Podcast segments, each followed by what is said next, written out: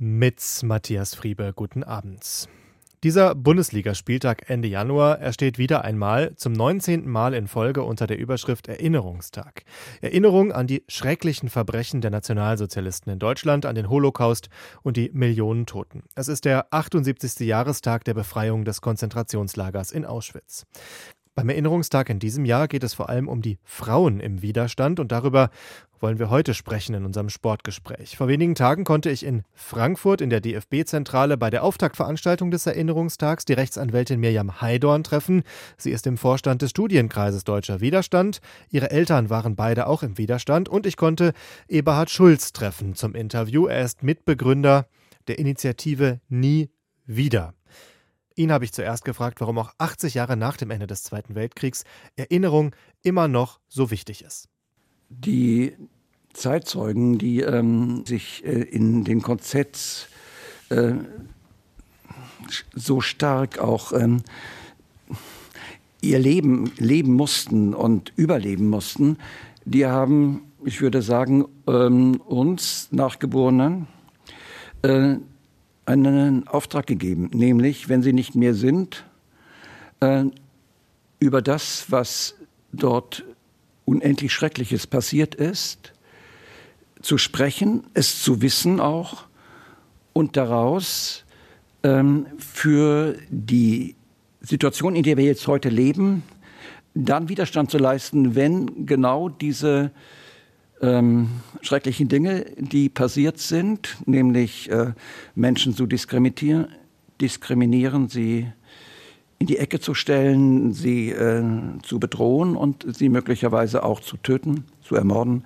dass das nicht geschehen darf und dass das unsere Aufgabe ist. Deswegen ist auch der 27. Januar 2023 ähm, überhaupt kein Schlusspunkt, sondern das wird, diese Aufgabe wird allen Generationen, die nach uns kommen, ähm, als Aufgabe sein. Ich habe bei Ihnen bei Nie wieder ein Zitat von Esther Bejerano gelesen, ähm, die sagt, ihr habt keine Schuld an dieser Zeit, aber ihr macht euch schuldig, wenn ihr nichts über diese Zeit wissen wollt. Heißt das, es ist als uns jetzt lebenden Menschen sozusagen eine Pflicht, alles darüber zu erfahren, auch erfahren zu wollen?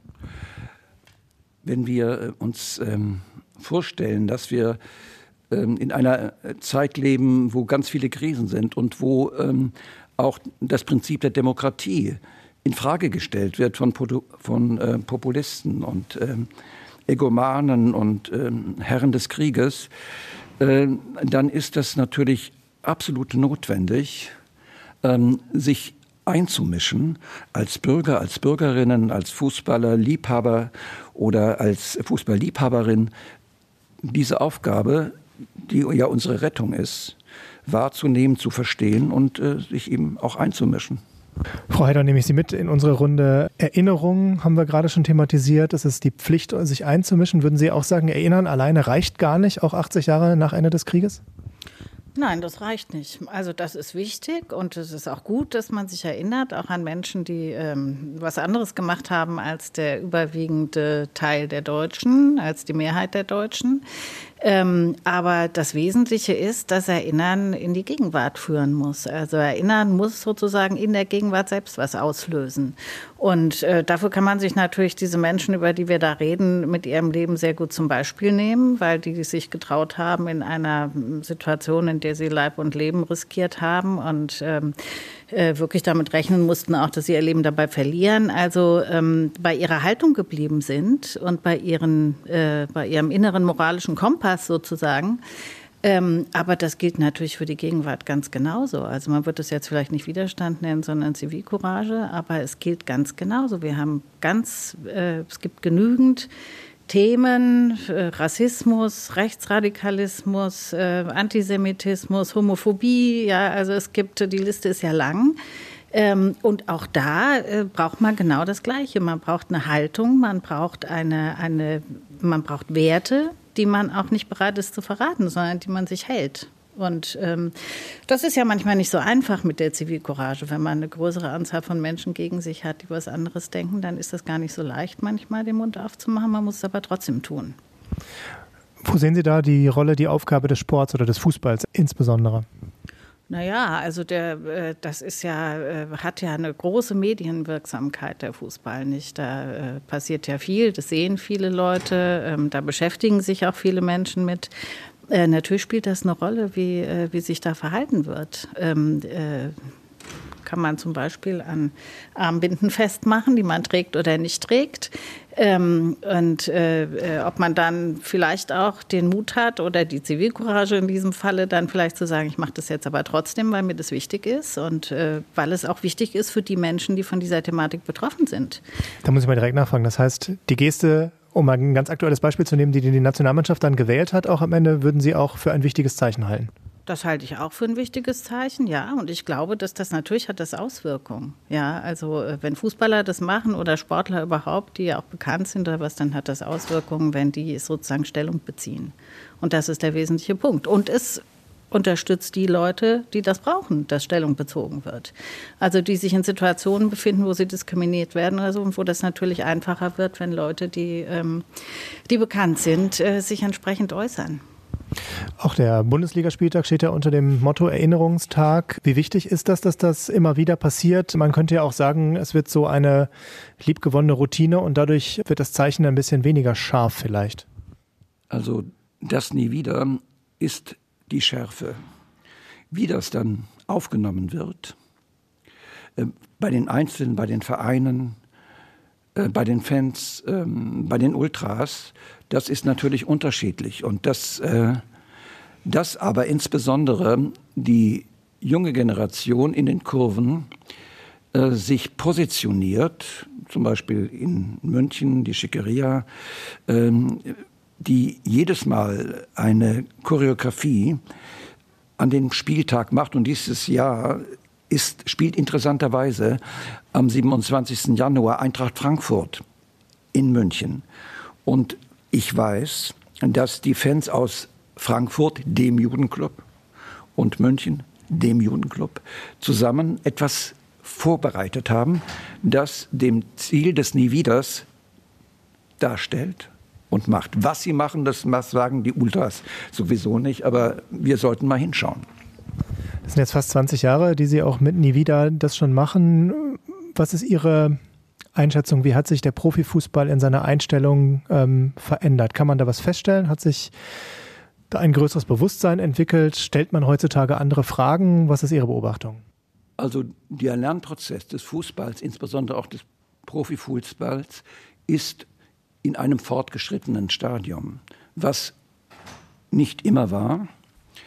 Und dass es zum Beispiel in das wissen wir jetzt nicht, aber im letzten Jahr haben alle Profivereine der ersten und zweiten Liga sich mit irgendeiner Plakataktion oder mit Texten ähm, positioniert, ähm, sehr zur Freude der DFL, die das auch nicht so erwartet hat, die ja auch nur, wie sagt man, ähm, sagen kann, bitte macht mal und das alles ist freiwillig. Das ist also geschehen. Das heißt also, es gibt ein, eine Bereitschaft, sich einfach einzulassen in dieses Geschehen. Auch deswegen, weil ja die Fußballvereine 1933 ihre jüdischen, kommunistischen und, und SPD-Leute einfach rausgeschmissen haben und sie sozusagen preisgegeben haben. Und die, die nächste Stufe ist dann natürlich gewesen, oder die letzte Stufe ist dann Auschwitz Dachau oder Theresienstadt gewesen. Und äh, das hat der Fußball verstanden. Und die Vereine, die jetzt heute auch noch ähm, in der Liga spielen, ja, die gab es damals ja auch, also 1933. Und da denke ich schon, das ist verstanden worden, dass das immer auch eine Schwankung hat in diesen Nächstes Jahr sind wir 20 Jahre. Das ist auch klar. So ist das eben im Leben auch. Aber äh, nochmal so, es gibt Leute, die dieses Nie wieder sehr ernst nehmen. Also persönlich, aber auch dann in ihren äh, Netzwerken. Und die sind auch dann verantwortlich dafür, dass es nicht flach wird, dass es scharf bleibt. So Ihre Beobachtung, Frau Heidorn, äh, gibt es da eine, eine Bewegung, eine Entwicklung, dass das zumindest zu einem Thema wird, was anerkannt ist, auch als wichtiges Thema im Sport und im Fußball und damit auch in der Gesellschaft. Sind wir schon über die, über die, die, die Strahlkraft des Fußballs geredet?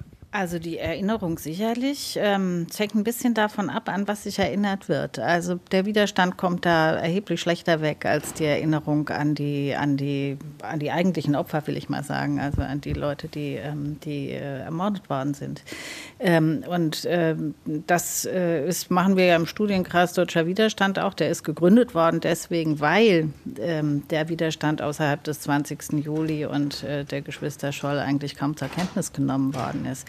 Das ändert sich auch ein bisschen, das muss man schon sagen, aber da ist noch eine Menge zu tun, das muss man, glaube ich, auch sagen. Also das hat aber damit was zu tun, dass nach 45 ähm, die Leute, die im Widerstand gewesen sind, äh, ausgesprochen äh, schlecht behandelt und ausgegrenzt worden sind. Das ist auch klar, weil die Mehrheit der Leute, die vorher dabei waren, waren nach der Befreiung auch die gleichen Leute, ja. Und ähm, da waren die Widerstandsleute nicht besonders hoch angesehen. Also ähm, ich weiß das von meinen Eltern, die als Vaterlandsverräter und Nestbeschmutzer beschimpft worden sind. Und das ist ein langer Prozess, glaube ich, um das abzubauen und da ein anderes Verständnis für ähm, ähm, herzustellen.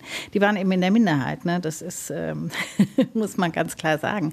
Und haben eine Entscheidung getroffen, also das muss man auch mal klar sagen, man konnte Entscheidungen treffen. Ja, man konnte sich auch entscheiden, irgendwie nicht mitzumachen. Es wird ja mal behauptet, also man konnte nichts machen, sonst würde man sofort an die Wand gestellt. Das stimmt aber nicht. Ähm, das gilt eigentlich nur für die Leute, die per se einer verfolgten Gruppe angehörten. Die konnten, die hatten keine Wahl, aber der Rest hatte eine Wahl. Ja, und die einen haben sich so und die anderen haben sich anders entschieden. Und das muss man mal klar sagen. Also man hat eigentlich da immer eine Wahl. Das wäre auch meine Frage an Sie gewesen. Wie hat das Ihr Leben bis heute eigentlich geprägt? Sie engagieren sich jetzt im Studienkreis, ähm, dass eben Ihre Eltern beide im Widerstand waren. Ist das äh, etwas, was Sie ganz zentral auch sozusagen in Ihrem Leben nach wie vor bewegen und mitbekommen haben?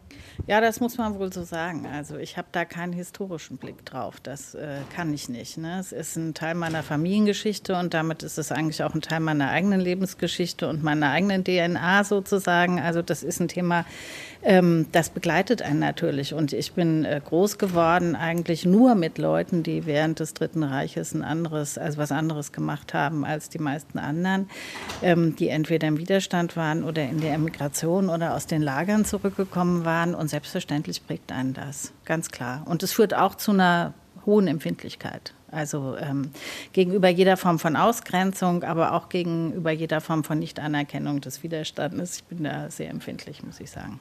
Ich habe lange Zeit, viele, viele Jahre oder bis zum heutigen Tage mit Menschen ähm, zu tun gehabt, äh, die in der, im kommunistischen Widerstand waren und die in Dachau ähm, waren und in Ravensbrück, Frauen.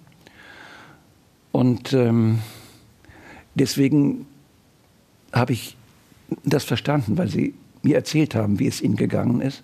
Und sie waren Sie haben Ihre Zeitzeugenschaft ähm, dazu genutzt, diese Widerständigkeit, zumindest bei mir, zu, ja, einfach einzuprägen. Ich habe es auch gewollt, weil ich, äh, weil ich in meiner ähm, Sozialisation mich sehr intensiv ähm, mit ähm, dem Nationalsozialismus auseinandergesetzt habe und in meiner ähm, in meinem Beruf als ähm, Referent für Jugendarbeit, internationale Jugendarbeit in der evangelischen Kirche äh, lange, lange äh, Reisen, Studienreisen mit jungen Erwachsenen nach Auschwitz und nach Majdanek äh, gemacht habe und natürlich und dort auch Menschen getroffen habe in Majdanek, also in Lublin und in Auschwitz, ähm, die Häftlinge waren und die uns geleitet haben durch diese Zeit. Das heißt also, dieses empathische Lernen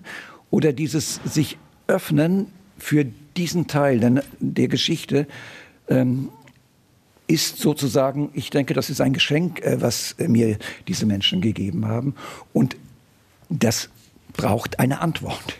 Und das ist zum Beispiel die Initiative Nie wieder Erinnerungstag im deutschen Fußball. Aber da bin ich ja nicht alleine, sondern da sind ähm, ganz viele ältere, ganz viele jüngere, ganz viele mittelalterliche Menschen dabei aus der ganzen Bundesrepublik und natürlich auch aus Israel oder aus Polen oder aus Schweden, die ähm, den Fußball lieben, gleichzeitig aber auch wissen, dass das eine ungeheure Wichtigkeit ist, sich in die demokratischen Prozesse des eigenen Landes, der eigenen Stadt einzumischen im Sinne des Nie Wieders. Jetzt reden wir hier im DFB Campus bei einer Veranstaltung zum Auftakt dieses diesjährigen Erinnerungstages. Ist der DFB eigentlich für diese Fragen ein guter und verlässlicher Partner? Das ist interessant. Äh, die DFL, ich sage jetzt mal die DFL, das ist ja die Profi-Organisation der DFB, sind seit Anfang an unter dem Dach von Nie wieder unterwegs. Das heißt also, der Brief, den wir aus der Versöhnungskirche am 27. Januar 2004 geschrieben haben an diese beiden Organisationen und an die wichtigen Manager der Fußballvereine, das zu machen. Das ist eine, übrigens eine italienische Initiative. Die waren immer dabei. Also mal, was ist das eigentlich? Wo kommt das her? Ähm, aber nochmal so, Disney wieder hat eine große Dynamik. Sie berührt Menschen, auch wenn sie es noch gar nicht so genau wissen, was es eigentlich ist. Und wenn die Menschen, die das sozusagen an die anderen heranbringen, an den DFB oder die DFL, glaubwürdig sind, auch, man muss auch ein bisschen klug sein. Das heißt also, es muss auch verstanden werden. Und die Zeit muss reif sein. Also der, der Fußball ist vor 20 Jahren sozusagen auch in einer Veränderung gewesen. Äh, da war ähm, der neue Präsident äh, ähm, 20er, der ähm, diesen Teil als wichtig empfunden hat. Und, äh, und wir waren da. Also, und von daher kommen dann solche zeitgeschichtlichen Dinge, solche persönlichen Dinge, Personen sind da ganz wichtig, kommen zusammen und dann kann so etwas gelingen. Und dass wir heute hier sind, das finde ich deswegen so gut, weil der DFB ein Teil von Wieder ist und jetzt hier diese Veranstaltung mit all den Dingen, die wir dann noch erleben werden, einfach auch als Mitglied von Wieder ja, darstellt, macht. Und das finde ich stark. Frau Heiler, ich frage Sie auch mal, der DFB an sich hat in Öffentlichkeit nicht gerade die größte Reputation. Die Umfragen sind nicht wirklich toll für den DFB. Ist so ein Engagement auch für wieder, für den Erinnerungstag? Ist das auch etwas, wo Sie, wo man sozusagen dem DFB ein einfach mal unvoreingenommen gutes Zeugnis ausstellen kann? Ja, das ist erstmal positiv zu bewerten, das ist ja keine Frage. Also jeder, der sich damit beschäftigt und auseinandersetzt, das muss man eigentlich immer positiv bewerten.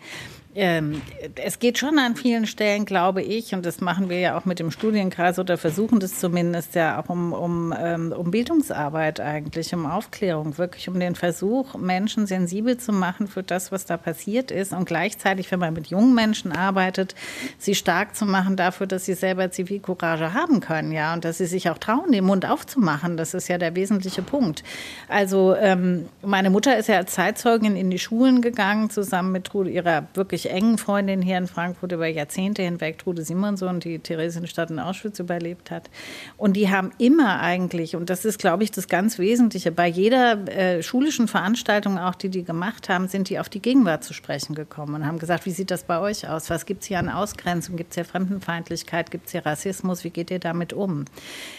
und die Botschaft war eigentlich immer, dass man überall da, wo man das sieht oder erkennt und, und, und ein Unrecht äh, feststellt, dass man da äh, Nein sagen muss. Und zwar auch dann, wenn man sich ausgesprochen unbeliebt macht. Ähm, und das ist wirklich, ich wiederhole das ja nicht immer so einfach. Ne? Also man steht ja manchmal auch größeren Gruppen Andersdenkender gegenüber, wo man das dann auch machen muss. Ja, und das ist nicht immer so leicht. Wenn Sie Bildungsarbeit ansprechen, das machen ja inzwischen auch viele Fußballvereine, die eben auch ähm, aus der Ultraszene organisiert, beispielsweise beispielsweise Fahrten anbieten, Studienreisen in Konzentrationslager. Hat sich da auch aus dieser Perspektive was verändert in den letzten Jahren, dass man irgendwie ein Bewusstsein festgestellt hat, dass da gerade auch die jungen Leute sich mehr damit beschäftigen wollen, auseinandersetzen wollen, dass das ein größeres Thema wird? Also diese, das Geschehen aus den Fanszenen und den, insbesondere auch den Fanprojekten, die ja mit Sozialarbeiterinnen und Sozialarbeitern bestückt sind. Sie haben verstanden, dass das für ihre Jungs und ihre Mädchen erstmal interessant ist und dass, wenn so eine Fahrt angeboten wird, dass diese Fahrten auch voll werden. Ich kann das von München aus beurteilen. Da gibt es ja zwei ähm, große Vereine, 1860 und den FC Bayern. Und ähm, wenn Fahrten angeboten werden, dann gehen sie auch mit. Und ich selbst äh, war immer mal wieder auch dabei, zum Beispiel in Auschwitz. Und dann ähm, sind da auch natürlich Programme, wo sie sich auseinandersetzen. Das ähm, Internationale Jugendzentrum äh, wird damit eingebunden. Und das ist aus meiner Sicht eine sehr, sehr gute äh, Entwicklung. Ähm, dass das auch immer noch besser werden kann, ist auch klar. Aber ich glaube schon, dass der Fußball dadurch, dass er auch so eine Nähe zur Emotion hat, dass damit auch diese Schwingungsfähigkeit, nämlich das Mitverstehen, das Mitleiden auch, ähm, einfach auch einen guten, eine, gute, eine gute Bewegung ist.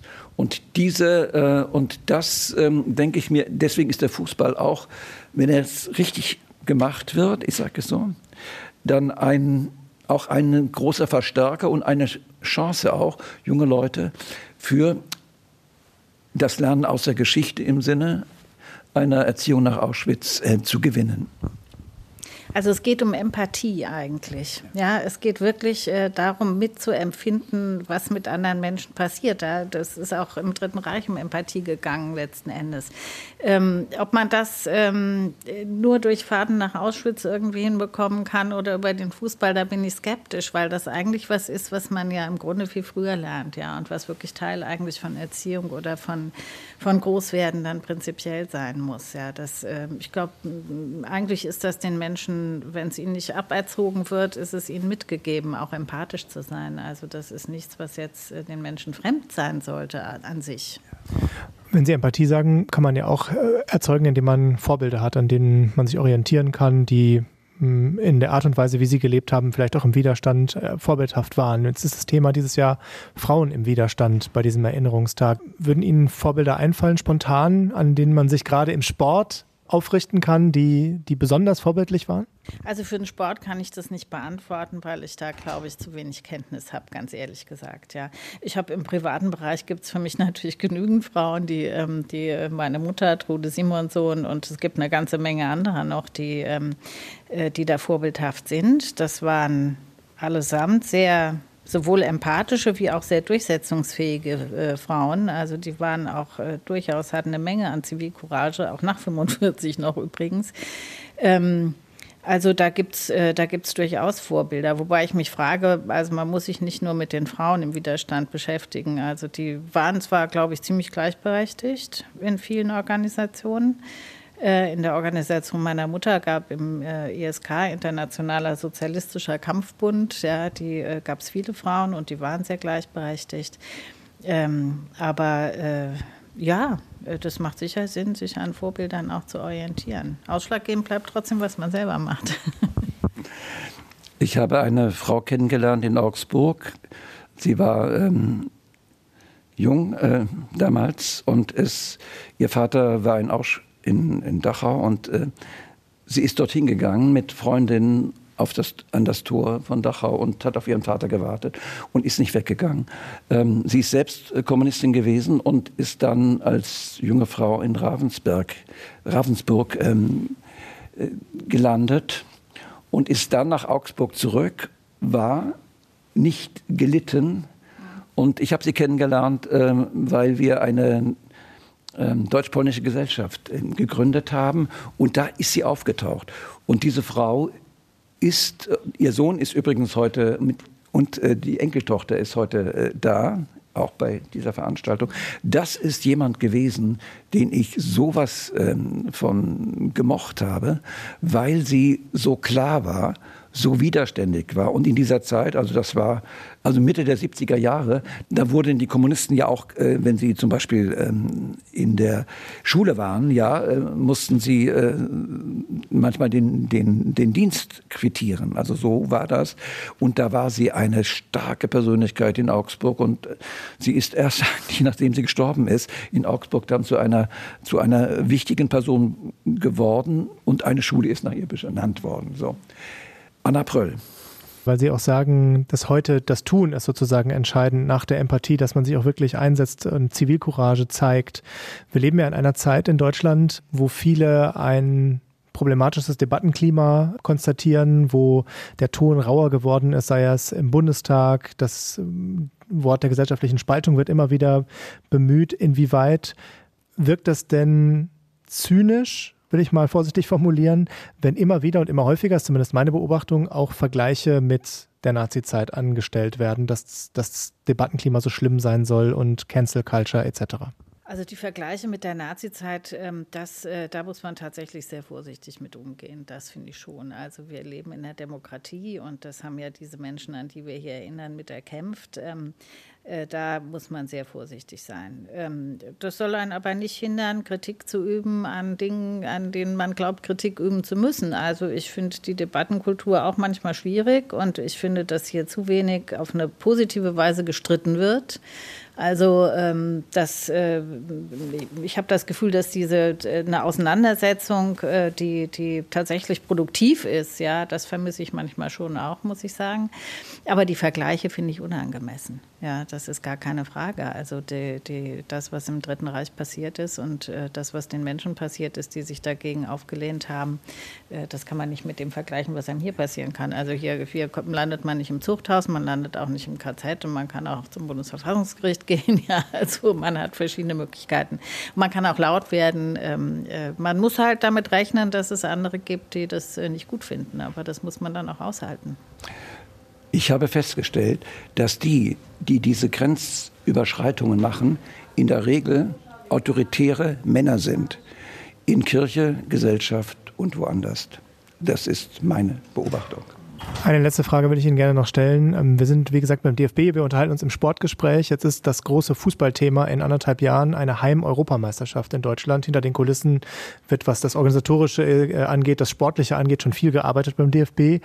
Inwieweit muss auch das Thema deutsche Geschichte, Erinnerungen auch bei so einem Großprojekt, wo man Europa und viele Fans aus über 20 Ländern begrüßen will, ein Thema werden bei so einer Europameisterschaft? Deutschland hat die EM bekommen, weil sie die Menschenrechtsfrage ähm, in ihr Konzept eingebunden hat.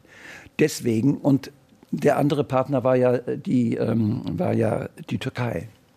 Und das ist erstmal die Basis. Und äh, nochmal, was meine Position betrifft, was nie wieder betrifft, wir, wir sind Europäer, wir kommen aus Italien, also die Idee aus Italien.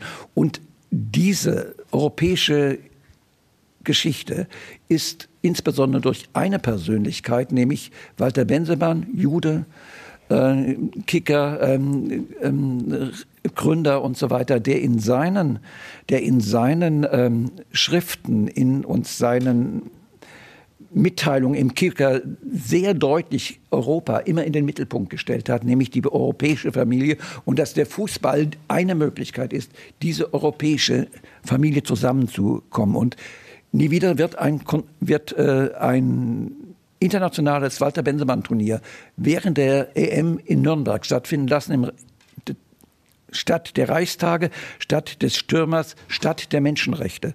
Also das ist sozusagen, und es werden acht Mannschaften aus Europa, junge Mannschaften, 17 Mannschaften kommen, um das mit ihrer ja, mit ihrem Spiel, aber gleichzeitig auch mit dem sogenannten Diskussion und Exkursionen auf das Gelände der Reichsparteitage mit Zeitzeugen, äh, das zu verstehen und zu lernen und dann nach Hause zu gehen, nach England, Italien, Polen und nach Deutschland, um das zu, ähm, also diesen europäischen Gedanken, Walter Bensemann besonders ähm, hier benannt, äh, zu verstehen. Und das möglicherweise, wenn Sie vielleicht, äh, wenn Sie einfach mal auch ähm, Nationalmannschaft spielen, ja, das als, als Beispiel und das im Kopf haben und dann auch entsprechend sich ja äh, äh, couragiert äh, zu, zu öf öffentlich zu machen. Das Deutschlandfunk Sportgespräch zum Erinnerungstag, zur Erinnerung an die Opfer des Nationalsozialismus. Das war die Rechtsanwältin Mirjam Heidorn, Vorstand im Studienkreis Deutscher Widerstand und Eberhard Schulz, der Mitgründer der Initiative Nie wieder.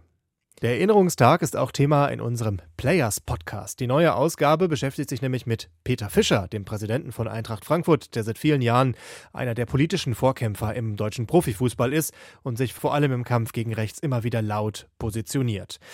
Den gibt's zu hören, wie auch das Sportgespräch in der Deutschlandfunk Audiothek und überall da, wo Sie auch sonst Ihre Podcasts hören. Ich bin Matthias Friebe, danke fürs Zuhören. Tschüss und bis zum nächsten Mal.